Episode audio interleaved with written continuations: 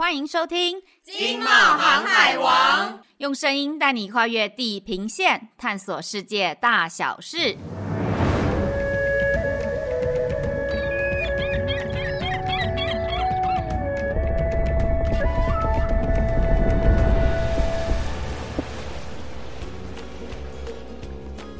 Hello，大家好，我是冒险山卓拉，我是 E。哎，E，来来来，你来说 ESG 分别代表什么？哎，我们今天就就这样，是不是？没有不聊一下，要直接开始了？啊啊啊！不然 ESG 怎么聊啊？这这真的有点难啊！你想要怎么聊？我我想不到这这能聊什么哎，这跟我们蛮远的啊。呃，我想想看，嗯，还还是我们来讲，嗯、呃，气候变迁。你看是不是是要怎么聊气候变迁？我们两个。OK，我们上一次那个 EP 十一集那个碳关税是不是就已经很硬了，对不对？其实我们那时候也有讲啦，给讲嘛，吼，从这个世界各国对这个环境越来越重视，然后啊，再讲到这个经济发展不能只想到这个满足我们自己这个当代的需求，要考虑到这个未来下一代环境的危害，就是特别硬是把它跟这个永续发展拉上关系，对不对？嗯，对，没错没错。其实我们上次就是碳关税有聊一点。点就是现在的这个全球气候变迁呢，我们对于各国政府对于环境的一些承诺，还是说我们就跟大家说，哎，请回去听 EP 十一，谢谢大家，拜拜。哎，没没应该没应该唔汤唔汤，我们今天这个要交差呢。好好好好，那那好好，那我冷静，我冷静回答你刚刚那个 ESG 的问题哦。咳咳 ESG 呢，分别代表就是环境、社会责任，还有公司治理。哇，OK，好，那其实就是说，现在这个概念呢、啊，这个 ESG 啊，这种永续啊、节能减碳啊，对企业已经应该是不陌生了啦，因为我们都说这是显学，大家多少都知道啦。可是其实就是这样子嘛，就是讲。白了就是大家知道归知道，但是要落实哦，其实是有一小段是要克服的啦，所以我们才会有这一集嘛，对不对？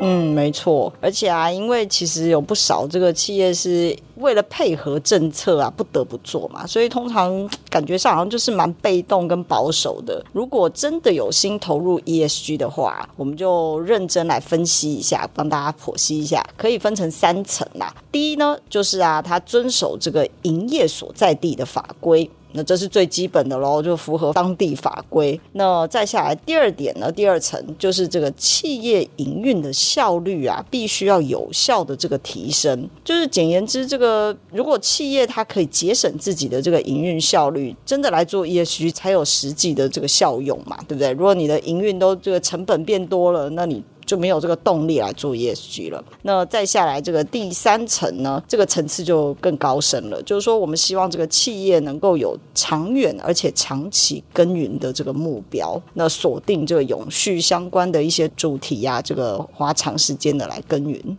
嗯，不好意思，我刚刚 微迷流，没有啦。对，这我同意，这是这个三个层次讲得非常好，就是从最基本的，还有你怎么长期来做，应该要有的观念嘛，对不对？但是我觉得，呃，也许还是说我们两个可以给听众朋友一点例子，因为因为你看，我们现在如果问听众朋友说，嘿，你说啊，刚刚我们说是哪三个层次？大家可能会跟我刚刚一样，就是，呃，对不对？真的，这完全没有记忆点哦。你这个说教条、说原则，真的太容易了。那不然这样，译，你先来抛砖引玉一下，帮我们举个例吧。好好好。来来来，我清醒过来。好，那我再讲哦，就是讲一个，就是我自己或者是大家每天对吗？应该是每天都会去的地方吧，就是便利商店。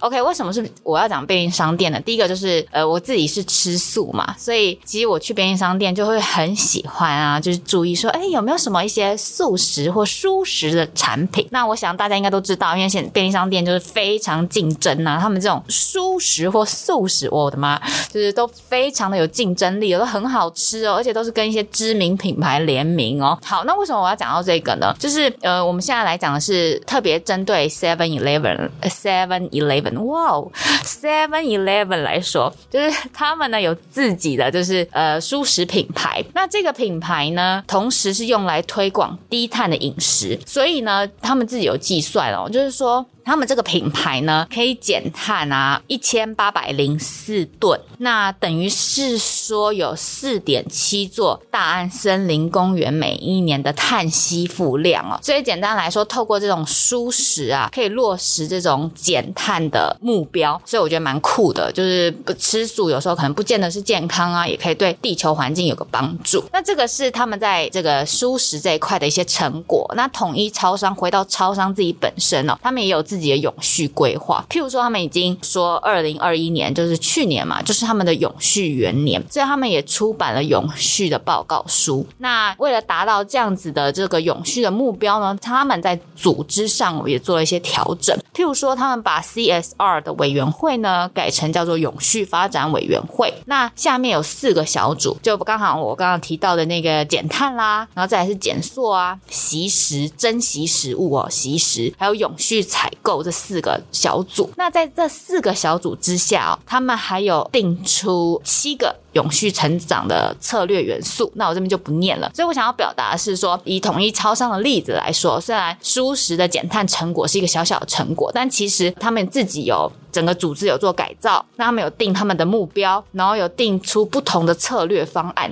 哇，那真的做的蛮彻底的。而且啊，其实这个我们谈统一超商这个从低碳健康饮食的这种文化推广，其实也是蛮好的哦。就是从消费者自己就可以来参与的，可以来做的事情。那我觉得除了这个零售通路啊，把永续推得很彻底之外啊，哎，你毅你知道吗？连这个跑马拉松也对 ESG 有贡献呢。你有去？去参加过吗？没，可是为什么这两个有关系啊？吃素我可以理解，吃素食啦我可以理解，但是为什么为什么马拉松跟 ESG？嗯，来来来，我来告诉你，其实啊，一直讲 ESG 啊，一般人都会觉得蛮没，就是好像无感啦，因为就像我们一开始，我真的不知道要怎么跟大家这个破题这样子。那富邦金控啊，应该也是发现了这一点，所以啊，他们就去推一个叫做 Run for Green 的这个计划。民众啊，只要在这个台湾的这个四大马拉松赛事里面啊，累积跑满四十公里，那富邦就会帮你种下一棵树。那累积至今啊，其实他们已经种了六万棵的这个树木喽。这个是针对这个环境的部分。那讲到这个 S 啊，这个社会的部分的话呢，就是富邦啊，他在这个疫情期间呢、啊，他也捐助了一些这个抗疫的物资。那这个金额啊，就高达这个四亿元。那或者是说，他们保护他们的员工啊，就是。提供员工免费的这个筛检的服务。那在这个乌尔战士的时候啊，也投入了这个。救灾的捐款达到这个三千万，那这个是社会的部分。那在这个 G 的部分啊，governance 的部分啊，富邦从二零一五年啊，他就在内部成立了这个 ESG 的执行小组。那因为 ESG 也不可能这个只是高层喊着做嘛，因为这毕竟也不是一种这种政策，如果基层都不清楚也不行。所以这个富邦就开始开办这个 ESG 小学堂，让员工啊根据自己的业务啊，比如说他们可以提出一些建议啊。解放啊，就是如何让这个环境更理想。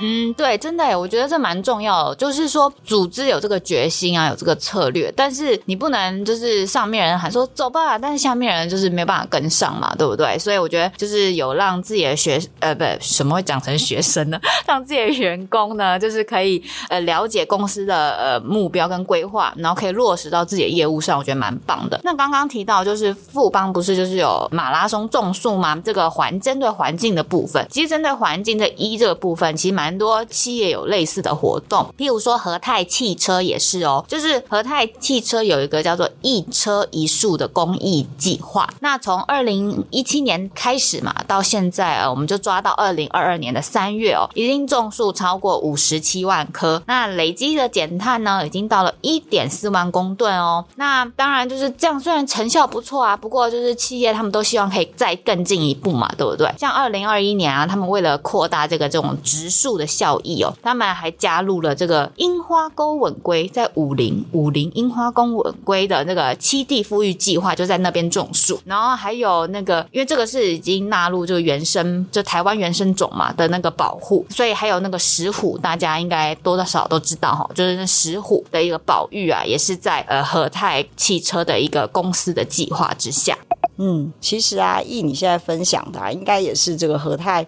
企业啊，它社会责任的一小部分的这个贡献而已嘛，对不对？我们这个五九一期封面故事啊，ESG 企业经营新显学里面啊，就有很多这个其实蛮有社会责任概念的一些企业，它分享它的一些案例。那大家其实有时间的话，都可以再细细翻。那刚刚啊，也跟我们聊了这个两家这个企业，这个算是我们的范例，可以作为大家的参考。可是我个人蛮好奇的，在我们做这集 Podcast 之前啊，易你自己有在关注 ESG 这个议题吗？对，其实刚刚 Sandra 就讲到，就是富邦为什么做马拉松，是一般人容易无感嘛，对不对？其实坦白说，我自己也超无感。不过我第一次注意到 ESG 是在我在买 ETF 的时候。什么？